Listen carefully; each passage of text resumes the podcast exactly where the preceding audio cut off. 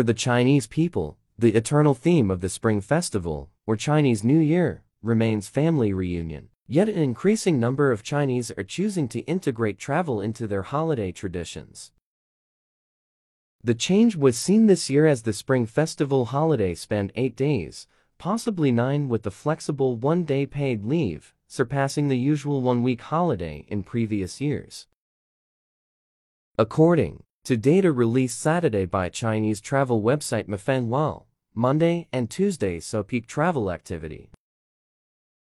We made a random decision to drive to the historic city of Datong in northern China on Monday but were surprised to see a large number of tourists. Local hotel chains are almost always full, and restaurants almost always have a waiting line, said a tourist surnamed Li. New trends in domestic tourism. According to Mafengwo, family travel accounted for 45% of all trips during the holiday reflecting a trend that young people return home for family reunions before embarking on trips with their families, taking advantage of the extended holiday period. Beijing, Xi'an, and the Guangdong Hong Kong Macao Greater Bay Area were among the most popular tourist destinations, said Mafengwo, adding that visiting museums, grottos, Temples and other historical and cultural places was another highlight of this year's Spring Festival travel after temple fairs and folk activities. A report by travel portal tuniu.com showed an emerging trend for cross-regional travel between the northern and southern parts of the country during the holiday. Harbin, capital of northeastern Heilongjiang province maintained its growing popularity among people from the south who are eager to explore an ice and snow world, while tropical cities such as Sanya, Shunbana, and Beihai remained favored destinations for Northlanders seeking winter getaways.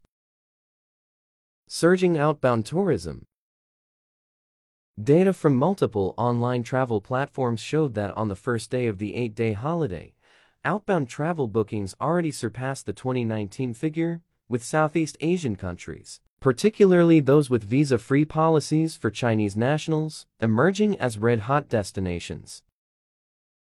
From February 10 to 13, bookings for hotels in Bangkok tripled year-on-year, while reservations for Singaporean hotels reported a stunning growth of 800%, according to the travel platform Ly.com.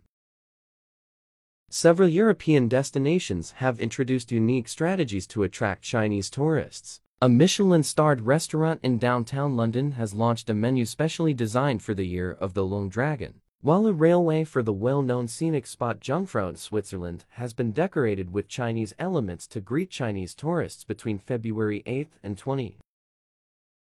With the substantial rise in outbound tourism, this holiday is projected to see a daily port clearance of 1.8 million people nationwide, more than triple that of the previous year and nearly reaching the level of 2019, according to the National Immigration Administration. According to a market forecast by Trip, a leading travel platform in China, the eight-day holiday would mark the country's first travel rush of the year, with a notable increase in international travel being one of the highlights. Destinations in Southeast Asia have continued to gain traction as many in China opted for the region for an escape from the winter season, said Gao Tao, from Tuniu. The tourism industry has gone through a rough patch in the past three years due to the pandemic, but it is now poised for a growth spurt, particularly in outbound tourism. In 2023, China saw its outbound passenger trips exceed 87 million, and this figure is projected to reach 130 million in 2024, according to a paper published by the China Tourism Academy. Upward Momentum Experts believe that the revved up Spring Festival tourism consumption heralds an upward momentum in the tourism sector in 2024.